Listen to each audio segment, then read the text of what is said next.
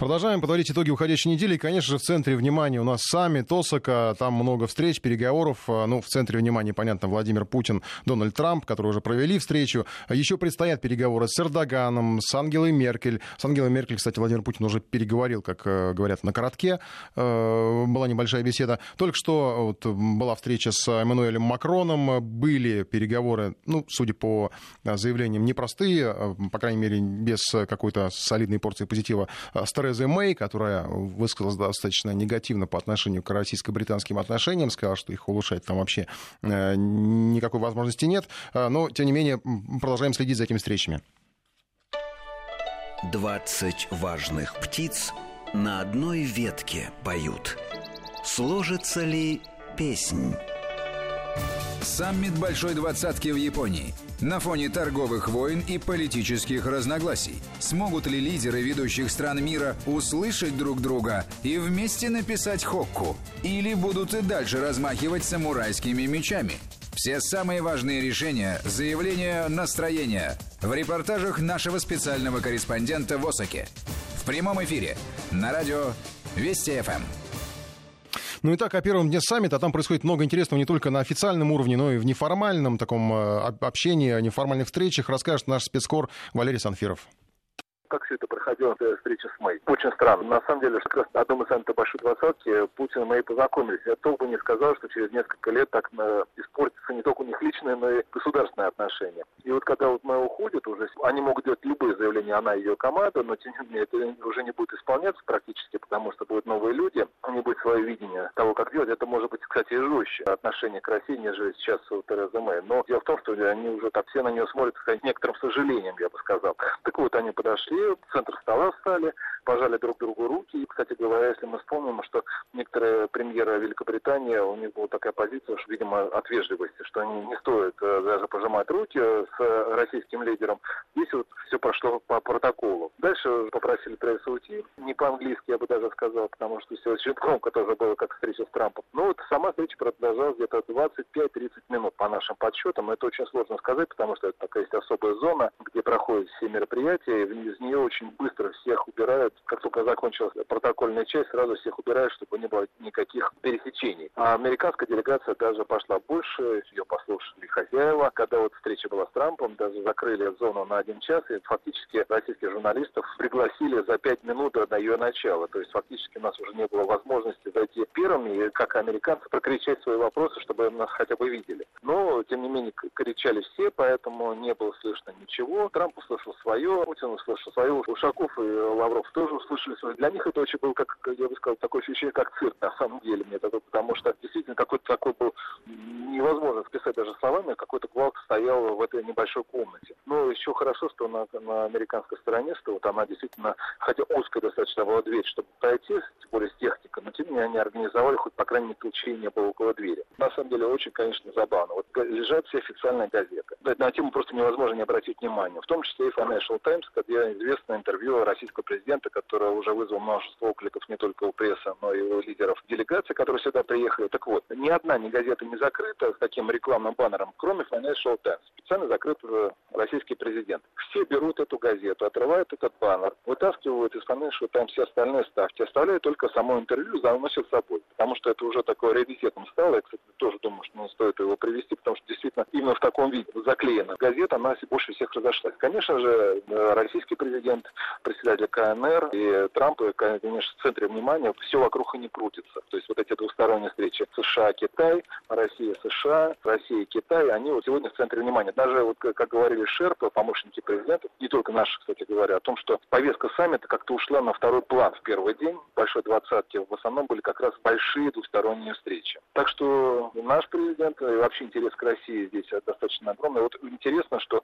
многие тоже отмечают, что одна из самых больших экономик мира, это немецкая экономика, она как-то ушла даже на второй план. Очень мало говорят о немцах здесь, что не характерно именно для такого формата, как Большая двадцатка, где в основном обсуждаются экономические вопросы. То есть в основном вот крутится вокруг решения торговых вопросов и вообще политических вопросов между Россией Россией, Китаем, США и то, как они дальше будут действовать в определенных направлениях. Например, это касается сделки по ОПЕК. Вот тоже здесь наши участники делегации э, договариваются, пока идут переговоры у российского президента, они договариваются с лидерами, своими коллегами из других стран, э, как будет выглядеть новая сделка по ОПЕК. Она уже в конце этого месяца будет очередное заседание, где будет проговариваться новые параметры. Японцы на самом деле молодцы, конечно. Они перекрыли весь город. я не устаю говорить, что когда наши автомобилисты э, нервничают и сигналят из-за того, что перекрывают кортежи, если бы они видели, как это происходит в Усаке, что бы с ними последовало, если они попробовали выразить сигналом свое негодование, я бы хотел бы посмотреть на их последствия, потому что они были достаточно для них печальны. Потому что перекрыт весь, просто перекрываются все центральные улицы. Даже официальные автобусы, шаттл, на которые доставляются участники саммита, они тоже едут очень вихренными путями, где-то дорога занимает иногда два часа. Просто перекрыт просто весь просто абсолютно город. То есть очень такое достаточно напряженное такое состояние, но при этом все очень вежливые по-японски. Это, конечно же, снижает, я бы сказал, такой как определенный негатив, который случается из-за того, что ты опаздываешь на какое-то мероприятие, из-за того, что все перекрыто. Потому что действительно очень все вежливо, очень все, все организовано, очень много людей задействовано в безопасности, не меньше, чем у нас задействовано, где-то приблизительно, вот, чтобы попасть в пресс-центр, ты проходишь около несколько тысяч только security стоит для того, чтобы вот обеспечить проход, проверить все. То есть, э, но при этом, надо сказать, что очень быстро. В некоторых странах проверки проходят техники, вещей, они могут продолжаться там часами. В той же Америке, например, когда идет Генассамблея ООН. Но то, что касается здесь, если бы не дорога, все было очень быстро, все очень вежливо. Но действительно, скажем так, никакой даже попытки понять, что вот могут произойти какие-то неприятности у лидеров не, не возникало. В том числе это касается, например, кстати, странного, что нет антиглобалисты очень, так я бы сказал, мало задействованы. У, меня, такое ощущение, что они просто дают команду. Когда нужно, антиглобалисты выходят, и вот в том плане, что они знают, что их, у них не будет больших последствий. Это касается, кстати, это всегда видно, когда проходит День северных территорий около российского посольства. Чуть-чуть только улучшаются отношения с Россией, сразу же люди, которые орут около нашего посольства или где проживает российская делегация, они сразу становятся меньше. Как только возникает проблема, откуда-то возникает сразу, я не знаю, 3-4 организованные машины, они, приходят, прокричат, после этого подходят полицейские, они также организованно уезжают. Мне кажется, точно так же здесь и с антиглобалистами. Валерий Санфиров, наш спецкор, который работает в ОСАКе. Но прямо сейчас у нас есть возможность послушать фрагмент встречи Владимира Путина и Эммануэля Макрона. Уважаемый господин президент, уважаемые коллеги, мне очень приятно воспользоваться нашим пребыванием здесь, в Осаке, для того, чтобы поговорить о двусторонних отношениях. Хотел бы еще раз подчеркнуть, что Франция один из наших основных зарубежных партнеров. У нас накоплен очень большой опыт конструктивного сотрудничества по очень многим направлениям. Конечно, мы знаем и о проблемах, и мы можем в такой спокойной обстановке поговорить обо всех этих вопросах. Я очень благодарен, что вы нашли на время для этой встречи. Merci beaucoup, président, cher Vladimir. Спасибо, дорогой Владимир. Рад, что у нас была возможность обменяться мнениями. Вначале об аспектах двусторонних отношений. Со времени вашего визита в Версаль нам удалось придать новую динамику. Затем во время моего визита в Петербург. И в последующей неделе наши министры иностранных дел и обороны поддерживали контакты и проводили встречи. Также мы говорили о вопросах отдельных регионов мира. Мы входим вместе в Совет Безопасности ООН, говорили о том, как теснее работать там. Обсудили ситуацию на Украине в контексте реализации Минских соглашений. В июле мы должны встречаться в нормандском формате. Конечно, об Иране, о Сирии, где предстоит много совместной работы. В этом международном контексте и в Совбезе ООН убежден, наша работа очень важна. Ну, в общем, как мы слышали, в довольно таком теплом э, ключе прошла эта встреча, и, в общем, дружелюбно не менее, чем с Дональдом Трампом, и, наверное, в рейтинге самых таких строгих и, может быть, даже грустных лидеров на этом саммите пока остается все-таки нам Тереза Мэй, которая, в общем, достаточно так как-то э, не очень дружелюбно выглядела на встрече, по крайней мере, с Владимиром Путиным. А вообще, о чем говорил наш э, САПКОР, наш спецкор, который работает в ОСАКе, внимание к интервью Владимира Путина, оно, безусловно, огромное, и вот еще Дональд Туск всю дорогу до Японии, оказывается, читал его, сам признался и очень обиделся на мнение российского лидера о том, что либеральная идея себя изжила, а западные партнеры признали, что некоторые ее элементы просто нереалистичны. Это цитата из э, высказывания российского президента. Путин привел в пример проблему с мигрантами в США, указав, что сторонники либерализма ничего не делают, а население каждый день сталкивается с проблемами. Но, по словам Туска, в действительности себя изжили авторитаризм, культ личности и власть олигархов. Не прочел он внимательно интервью, где Путин четко сказал, что плох не сам либерализм, а то, когда либерализм начинает считать, что имеет право становиться доминирующим фактором. Речь как раз о том, что либерализм превращается в автократию и диктатуру, когда либерализм начинает нам диктовать, как жить, сколько в мире полов, а эти прецеденты уже были, в том числе в британской школе, что такое черное, что такое белое, а это и происходит. Ну вот Дональд Туск, видимо, не в курсе. Ну и саммит еще не закончен, но уже начали э, эксперты, пресса гадать, а что будет с какими-то итоговыми документами, вообще будут ли они. Оказывается, принятие итоговой декларации саммита в Осаке, оно под вопросом. Ряд участников двадцатки выдвинули свои требования к документу, и есть вероятность, что их просто не успеют доработать. Впрочем, это уже не первый случай, когда лидеры саммита не договорились по стратегии развития мировой экономики. Подробности в материале Ольги Матвеевой.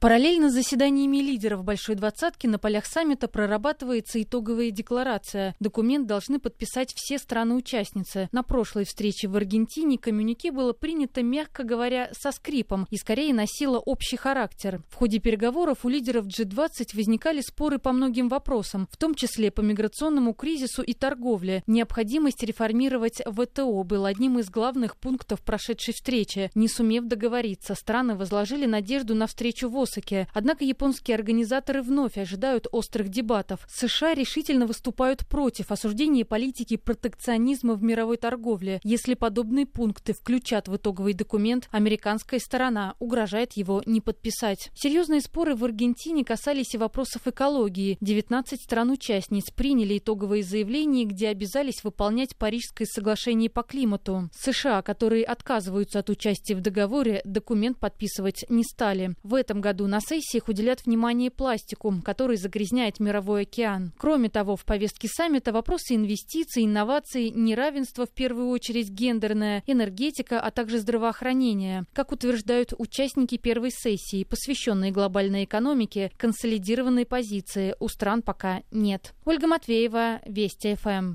Ну, еще о саммите, только уже о погоде. В Японию пришел тропический циклон. Властям страны пришлось создавать кризисный штаб. Внимание к работе саммита, потому что ну, метеорологи не исключают формирование тайфуна. Непогода и в России, уже слышали в выпусках новостей наших. Потопы в Иркутской области. Есть даже погибшие. Река прорвала дамбу в Иркутском Тулуне. Началось подтопление жилых домов. Подробности у Александра Мальма вышла река Ия, прорвав городскую дамбу. Вода там стремительно прибывает, затоплены дома, люди сейчас экстренно собирают вещи и эвакуируются. Администрация Туна объявила официальную эвакуацию. Несколько десятков улиц сейчас будут освобождены от жителей, и туда сейчас стекаются сотрудники МЧС, чтобы помогать. Также перекрыта федеральная трасса, которая идет прямо через город Тулун, подтоплена автостанция, движение общественного транспорта также остановлено. Прорабатывается вопрос сейчас курсирования электропоезда, потому что даже железнодорожных путей также вода доходит. В городе, в Тулуне открыты пункты временного пребывания для размещения людей в школе и в детско-юношеской школе в соседнем микрорайоне. В Тулуне сейчас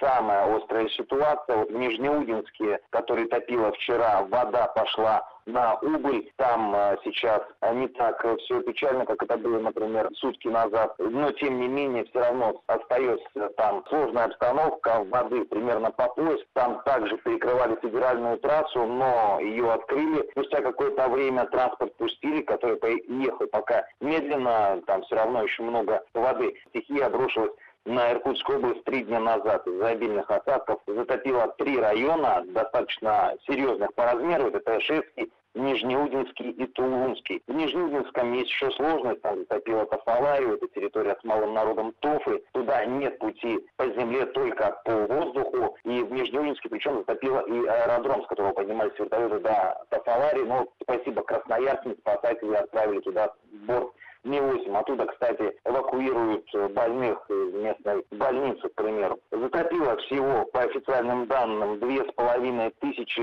жилых домов и столько же примерно приусадебных участков. Пострадали около 20 населенных пунктов. Также, что касается потерь, да, есть жертвы. Следователи Тулуна начали доследственную проверку по факту безвестного исчезновения мальчика и 86-летнего пенсионера в деревне Евдокимово, это Тулунский район. Проверка проводится также по факту халатности должностных лиц, которые не предприняли своевременных мер по эвакуации населения. Это случилось все поздно вечером, это происшествие 27 июня. Шесть человек э, самостоятельно эвакуировались из э, затопленных домов, не дождавшись спасателей, пришлось с ним переправляться по реке на лодке, но в какой-то момент она перевернулась, и двое человек оказались за бортом, и их, по словам очевидцев, унесло течение. Вот сейчас работают следователи на месте и спасатели. Жителям оказывается помощь там. Что касается прогнозов синоптиков, неутешительны они. По данным гидрометцентра, продолжится осадка на территории области до воскресенья. Ожидается, что как раз река Ия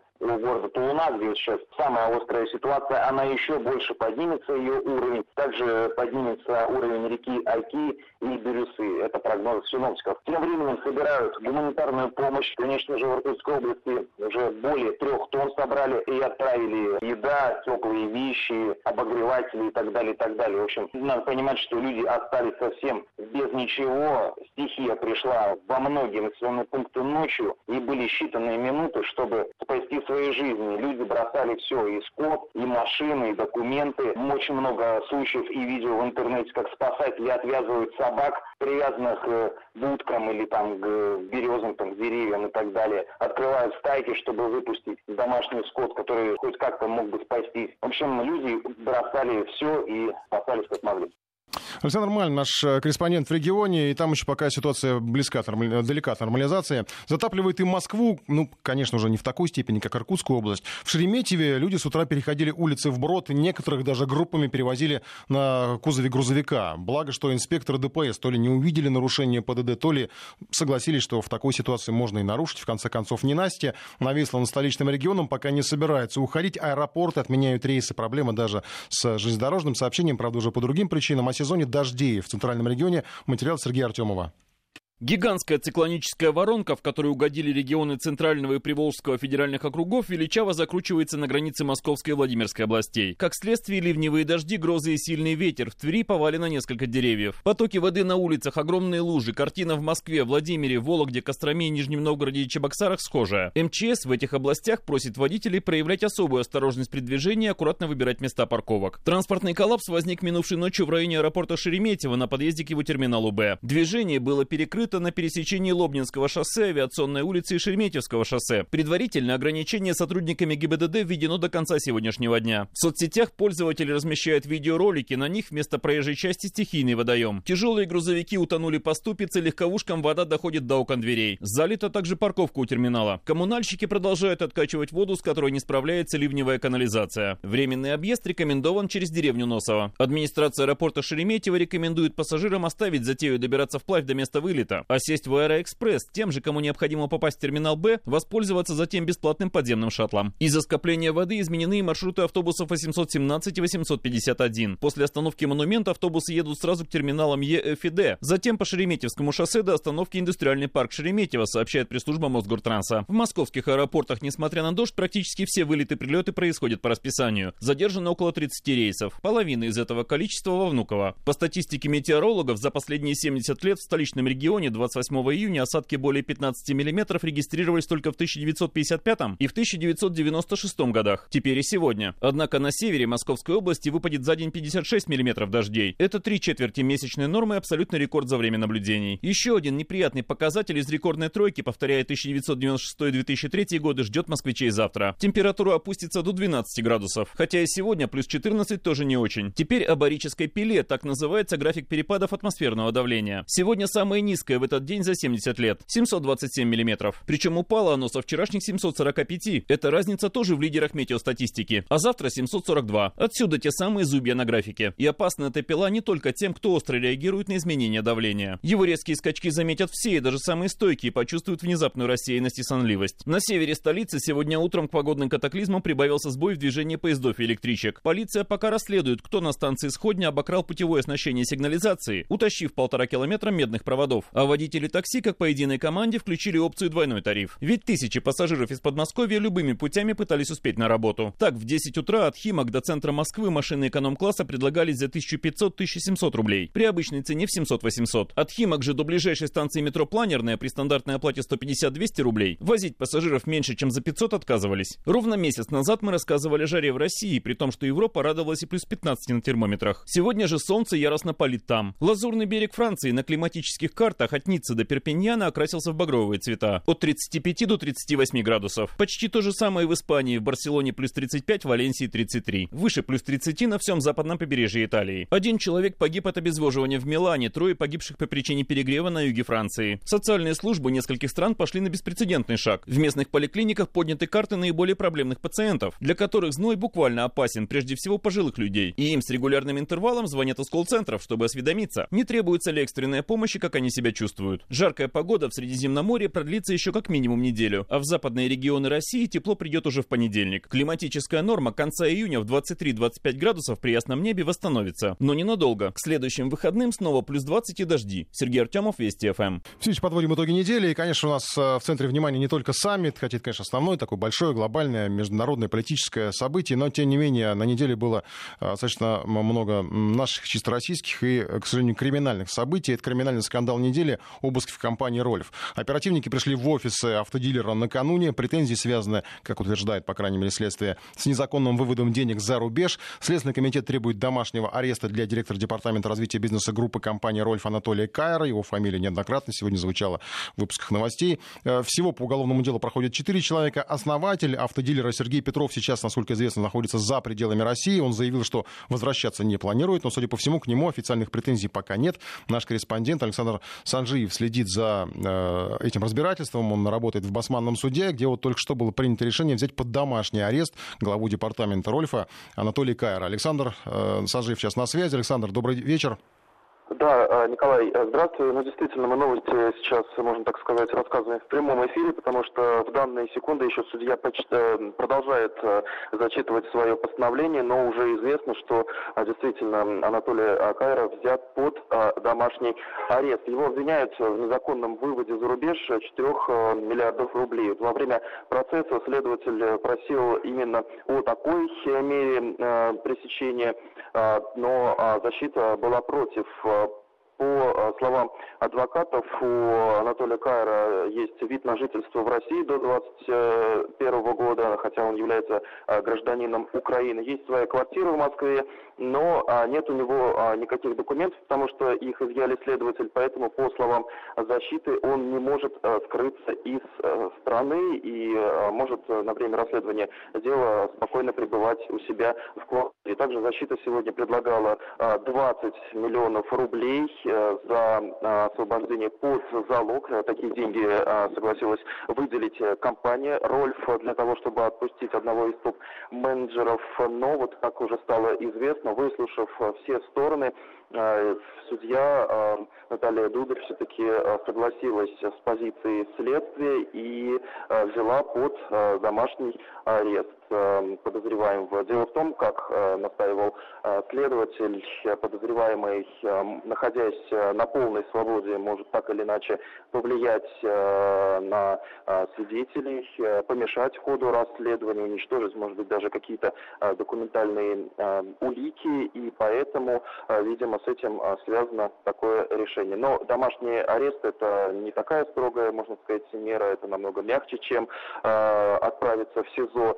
Просто подозреваемый будет находиться дома, там, где он зарегистрирован, не сможет пользоваться интернетом, телефоном, встречаться с кем захочет, сможет взаимодействовать только с адвокатом, представителями органов следствия, полиции, но и пользоваться средством связи, если только ему понадобится вызвать скорую помощь или какие-то другие оперативные службы. Саша, по, непосредственно по сути обвинения фигурирует цифра 4 миллиарда, которые якобы пытались вывести незаконно за рубеж, кипрские офшоры, название фирм, есть несколько, которые якобы принимали участие в этой схеме. Какие-то еще детали по обвинениям есть или пока только это звучит и больше ничего ни, ни о чем да, не говорят? Да, действительно действительно звучали сегодня и звучала сумма такая, как 4 миллиарда рублей, которую по мнению следователей, и вывели фигуранты этого дела за рубеж, но, к сожалению, каких-то подробностей относительно того, кем и как происходило вот это преступление, кто кому что передавал, вот обстоятельства дела не обсуждались. Сегодня лишь обсуждался вопрос относительно меры пресечения, и вот подробности самого дела, к сожалению, в интересах следствия э, держатся сейчас э, в секрете известно лишь э, вот из СМИ, что помимо Анатолия Кайра среди фигурантов дела Сергей Петров, Татьяна э, Луховицкая и, и Георгий Кавкали. По версии следствия, в 2014 году Петров вместе с руководителем Рольфа, Рольф Стейт и э, кипрской э, компании Panable Limited подготовил фальшивый договор купли-продажи о приобретении Рольфом у Panable Limited акции Рольф Эстет по многократно завышенной стоимости 4 миллиарда рублей. Средства были переведены через подконтрольный Петрова Московский банк на счет кипрской фирмы, открытый э, в Австрии, откуда деньги поступали основателю Рольфа такая вот информация, э, которая уже озвучена. То есть я уточню, Сергей Петров все-таки фигурирует в деле, и против него возбуждено уголовное дело, потому что ранее а, информация не поступала. Э, на самом деле, а, сегодня шла речь именно об а, Анатолии Кайре. К сожалению, относительно а, других фигурантов и даже возможных фигурантов дела информации никак сегодня не обсуждалась. И вот сейчас только приняли решение об домашнем аресте. Анатолия да, понятно. Кайра. Спасибо. Александр Санжиев следит. Я просто, ну, будем следить, потому что действительно это важно, поскольку Петров непосредственно сооснователь этого бизнеса, главный, как бы говорится, бенефициар. Александр Санжиев следит за судебным процессом процессом, еще не процессом, а решением о э, мере пресечения для э, фигурантов дела Рольф, пока их четверо. Там, включая, вот теперь вроде как предполагается, и э, непосредственный основатель этой компании Сергей Петров. Еще одна тема, тоже криминальная тема, криминальная, криминальная тема недели которую, безусловно, нельзя упустить. Это, естественно, довольно страшная, пугающая история про отравителя, которых оказалось аж два Э, двое. Э, второго отравителя арестовали буквально вот не так давно. Э, серия тоже ограблений и отравлений. Нашли, более того, у него поддельное удостоверение сотрудника полиции. Об этом сообщили в управлении МВД на транспорте. И мужчина был вооружен ножами, газовыми баллончиками. У него был пистолет Макарова, правда, который не стрелял боевыми патронами, охлащенный был. И была с собой фляжка с напитком, э, в которой было спиртное и э, азолептин, э, сильный довольно нейролептик проверяется информация о том, что еще зимой он э, садился в электричке, подпаивал граждан, э, которые потом теряли сознание, и он их э, грабил. Один из пострадавших был потом обнаружен без сознания, скончался в больнице. Выяснилось, что он отравился клозапином. Сейчас проверяют информацию вот по этому отравителю. Что касается основного героя этой недели, антигероя, конечно же, это 26-летний уроженец Кабардино-Балкарии Мурат Сабанов в Москве. Вот он якобы угощал прохожих отравленной газировкой. Те теряли создания. Знакомился он ну, в таких злачных местах, это в небезызвестной э, яме на Хохловской площади, подкарауливал возле, на выходе из ресторанов, э, в парках, э, выбирал себе в качестве знакомства людей подвыпивших, склонных употреблять алкоголь, ну и угощал их напитком, после чего многие остались в, общем, в тяжелом состоянии, получили тяжелые физические травмы после этого отравления.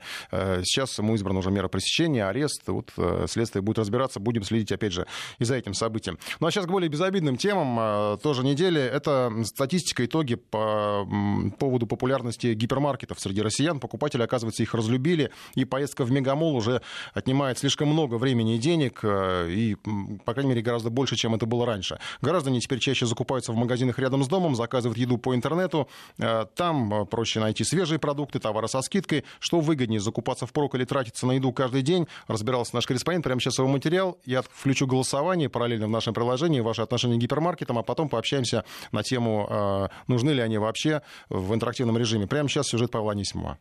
Покупатели перестают ходить за продуктами в гипермаркеты. Ритейлеры постепенно сворачивают развитие больших сетей, пустые помещения отдают под пиццерии и аптеки. Некогда популярные мегамолы, где можно найти все, потеряли главное преимущество – низкие цены. Раньше в гипермаркетах продукты стоили на 10-20% дешевле, чем в мелких торговых точках советского формата. Раз в неделю семья выбиралась в большой торговый центр, забивала несколько тележек и при этом тратила меньше, чем то же самое покупать рядом с домом. Сегодня доход заводы не успевают за ценами. Покупатели охотятся за скидками, которые теперь дают все сетевые магазины небольшого формата. Кроме того, срабатывает человеческая психология. Легче тратить 500 рублей каждый день, чем оставить 3000 в гипермаркете, говорит исполнительный директор Ассоциации экспертов рынка ритейла Андрей Карпов. Деньги потребитель экономит, и, как правило, все-таки в магазинах меньшего формата он оставляет денег меньше. Ну и цены в магазинах у дома либо сравнялись с гипермаркетом, либо даже стали дешевле. Качество товара, опять же, вполне достаточно и предложение вполне интересное. Соответственно, вот потребитель все больше выбирает магазины у дома. Большие магазины стали не такие удобные, как раньше. Нужно тащиться по пробкам в ближайший гипермаркет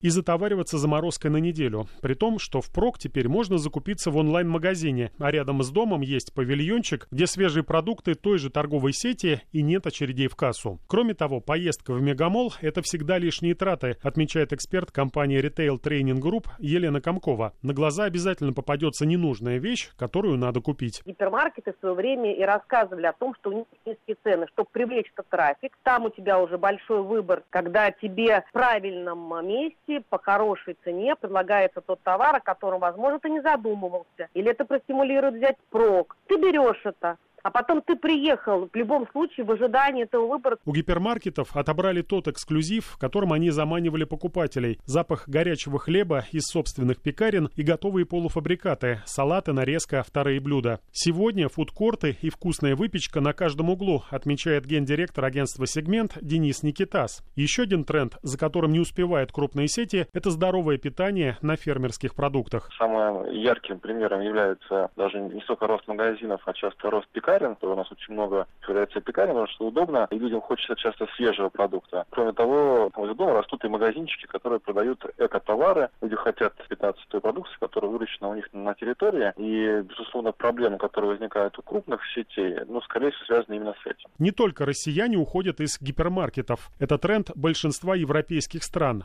Там интерес покупателей тоже на стороне небольших магазинчиков у дома и покупок онлайн. Гипермаркеты выживут, если поменяют формат, говорят эксперты. Сегодня покупателям нужны дешевые продукты неплохого качества. Павел Анисимов, Вести ФМ.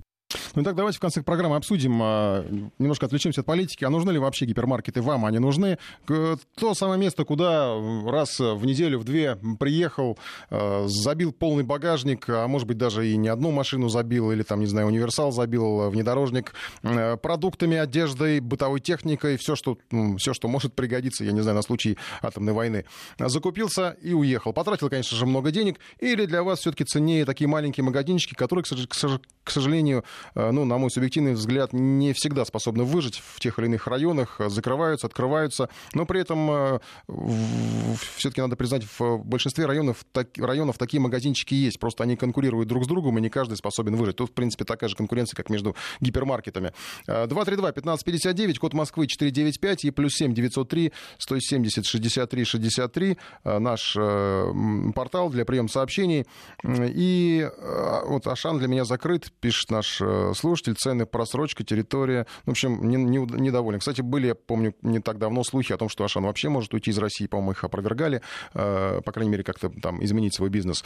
232-1559, код Москвы 495, наш телефон. И я открываю, открыл уже голосование. Вам нужны гипермаркеты? Именно гипермаркеты. Не путайте с супермаркеты, потому, супермаркетами. Потому что супермаркет это такой вот, ну, просто большой продуктовый магазин, где как-то все там, ну, просто ассортимент побольше. Э, да, это удобно. Нет, никогда не ходил туда раньше пользовался, сейчас перестал. Это варианты ответов, ну, которые, я предполагаю, могут быть вам интересны.